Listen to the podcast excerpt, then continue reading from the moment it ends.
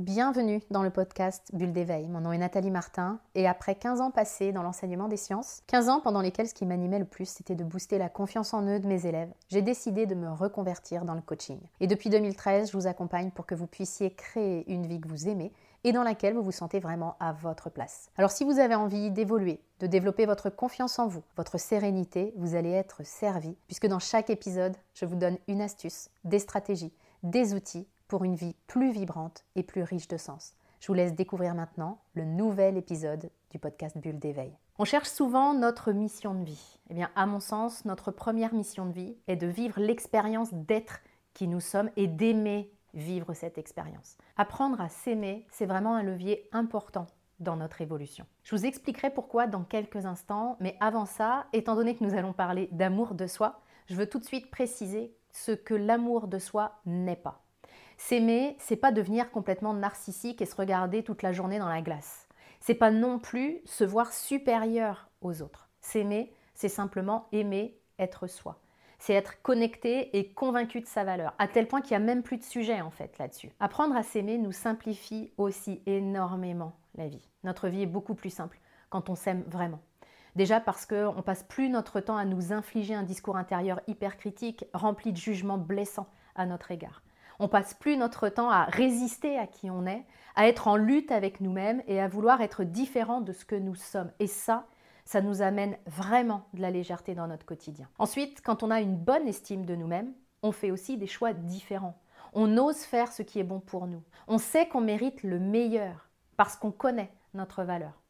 Enfin, tout part de l'amour de soi. Du coup, quand on s'aime vraiment, on compte plus sur les autres pour sentir notre valeur. On remet plus notre valeur entre les mains des autres. Et ça, ça fait vraiment du bien dans nos relations. Parce qu'on n'est plus un puissant fond que les autres n'arriveront jamais à remplir, puisque notre quête, c'est celle de l'amour de nous-mêmes. Les avantages de l'amour de soi sont donc nombreux, comme on vient de le voir. Maintenant, on peut se demander, ok, mais comment faire pour s'aimer plus? Si c'est la question que vous vous posez maintenant, si vous avez envie vraiment d'apprendre à vous aimer, voici le plan de match que je vous propose. Il consiste à passer du concept à la réalité. Pourquoi? Parce que, comme je vous le dis souvent, tant qu'on travaille sur un concept, on ne peut pas faire grand-chose. Si je me dis, il faut que j'apprenne à m'aimer, ok, génial. Mais je ne suis pas plus avancée sur le comment je vais faire ça. Et si je ne sais pas comment je vais le faire, eh ben, il y a de fortes chances que je ne le fasse pas. Et que je me tape dessus, en plus, parce que j'avais dit que j'apprendrais à m'aimer et je ne l'ai pas fait. Je vais même pouvoir me raconter que mon problème, c'est que je procrastine, alors que mon problème, c'est pas ça.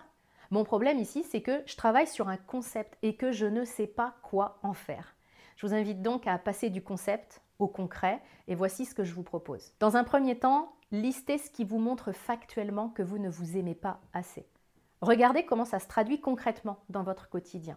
Ça peut être quand vous dépensez de l'argent pour les autres mais pas pour vous, quand vous dites oui aux autres alors que vous pensez non, quand vous avez des pensées de jugement hyper dures envers vous, ça peut être la manière dont vous prenez soin de vous, dont vous vous habillez en essayant de vous cacher, bref, listez tout ce qui vous vient et qui vous montre concrètement qu'effectivement, vous avez une difficulté à vous aimer. Lorsque vous aurez fait cette liste, vous aurez une liste de symptômes. L'idée sera alors simple, limiter ces symptômes, mettre en place de petites actions très simples mais concrète, pour arrêter d'alimenter votre manque d'estime de vous-même.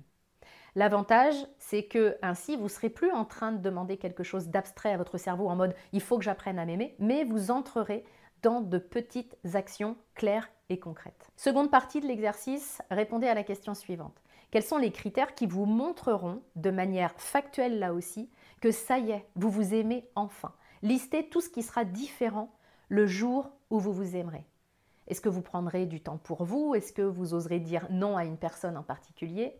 Est-ce que vous aurez des pensées positives à votre sujet? Bref, qu'est-ce qui vous montrera que vous vous aimez vraiment? Qu'est-ce qui sera différent dans votre vie ce jour-là? Et cette deuxième liste vous donnera une seconde source d'action, les actions qui vous permettront de vous diriger vers une belle estime de vous. Si vous identifiez par exemple que le jour où vous vous aimerez vraiment, vous prendrez une heure pour vous le week-end, vous pouvez commencer dès maintenant sans attendre d'avoir une belle estime.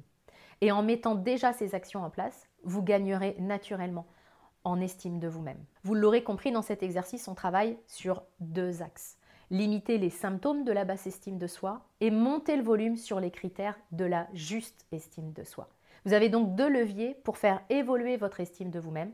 Et si vous avez envie d'aller beaucoup plus loin et plus rapidement, vous pouvez télécharger mon guide de l'estime de soi. C'est vraiment un guide pratique dans lequel je vous guide avec des exercices concrets pour que vous puissiez gagner concrètement en estime de vous-même. C'est l'intention que je tiens pour vous.